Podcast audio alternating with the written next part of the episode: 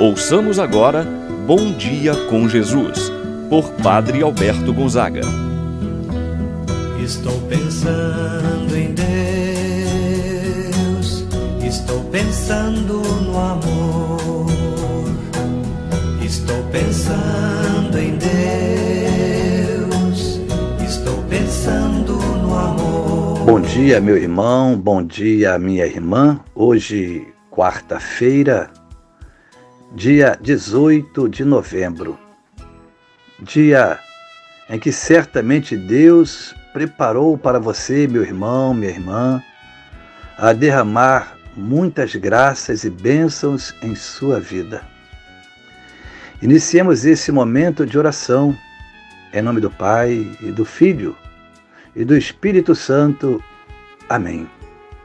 A graça e a paz de Deus, nosso Pai de nosso Senhor Jesus Cristo e a comunhão do Espírito Santo esteja convosco. Bendito seja Deus que nos reuniu no amor de Cristo. Rezemos agora a oração ao Espírito Santo. Vinde, Espírito Santo, enchei os corações dos vossos fiéis e acendei neles o fogo do vosso amor.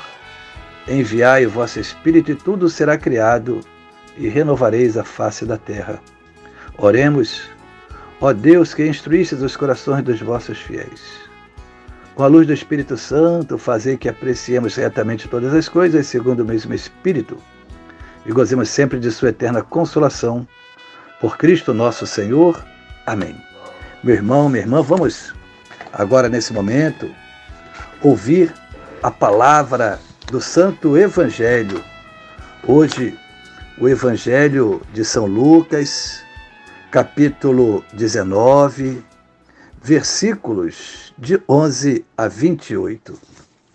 Naquele tempo, Jesus acrescentou uma parábola porque estava perto de Jerusalém e eles pensavam que o reino de Deus ia chegar logo. Então Jesus disse: Um homem nobre partiu para um país distante a fim de ser coroado rei e depois voltar. Chamou então dez dos seus empregados, entregou cem moedas de prata a cada um e disse: Procurai negociar até que eu volte. Seus concidadãos, porém, o odiavam e enviaram uma embaixada atrás dele, dizendo: Nós não queremos que esse homem reine sobre nós. Mas o homem foi coroado rei e voltou. Mandou chamar os empregados, aos quais havia dado dinheiro, a fim de saber quanto cada um havia lucrado. O primeiro chegou e disse: Senhor, as cem moedas receberam dez vezes mais. O homem disse: Muito bem, servo bom. Como foste fiel em coisas pequenas, recebe o governo de dez cidades.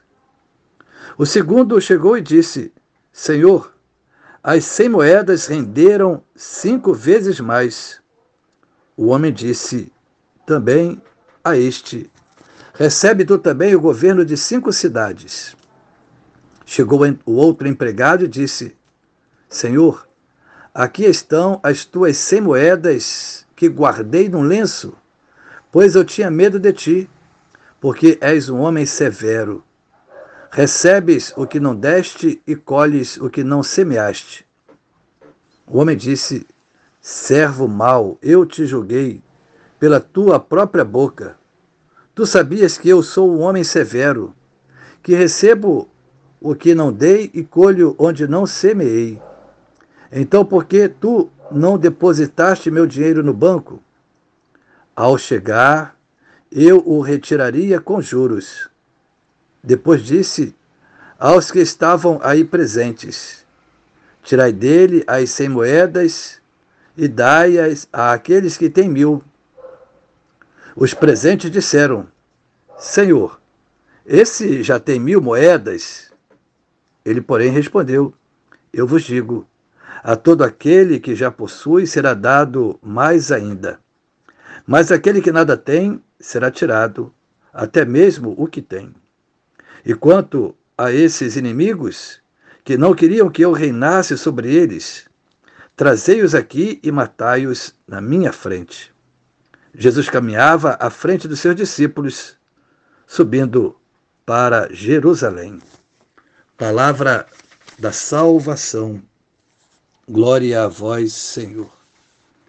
Meu irmão, minha irmã, a parábola do Evangelho de hoje, narrada pelo evangelista São Lucas, é semelhante, até em sua mensagem, à parábola dos talentos, que nós escutamos no domingo passado, narrada pelo evangelista São Mateus. Jesus, aqui no Evangelho, é personificado como um homem nobre. Deve ir antes a uma terra distante, para lá receber o poder e depois voltar. Esta sua volta é um anúncio da sua vinda no final dos tempos. Nesse intervalo, seus servos, isto é, nós, os cristãos, os cristãos deverão empenhar-se para produzir os frutos. Assim, portanto, o evangelho que nós acabamos de escutar nos leva a refletir e avaliar como anda a administração dos nossos dons, talentos que nós recebemos de Deus. Vale lembrar que todos nós recebemos os dons os talentos de Deus, sem exceção. A diferença se dá na maneira como cada um administra esses bens preciosos. Uns multiplicam os seus dons e talentos, partilhando com os demais. Outros enterram, isto é, guardam no lenço, como fez o homem apresentado neste Evangelho. Como que nós multiplicamos os talentos que Deus nos confiou? Multiplicamos os talentos quando nós colocamos a serviço dos nossos irmãos. Quanto mais eles são partilhados, colocados a serviço, mais eles se multiplicam. Ao contrário, se escondermos os nossos talentos, eles não, não servirão para mais nada, como fez o terceiro homem que recebeu as cem moedas e as guardou num lenço, por medo do seu patrão. Que nada, quem nada fez não pode esperar nada em troca e perde até aquilo que julga ter foi o que ocorreu com este homem narrado no Evangelho. Esse, por medo do seu senhor, guardou as cem moedas, as devolveu tal e qual. Foi repreendido pelo seu patrão, que o chamou de servo mau. Seu erro foi o medo, foi a omissão.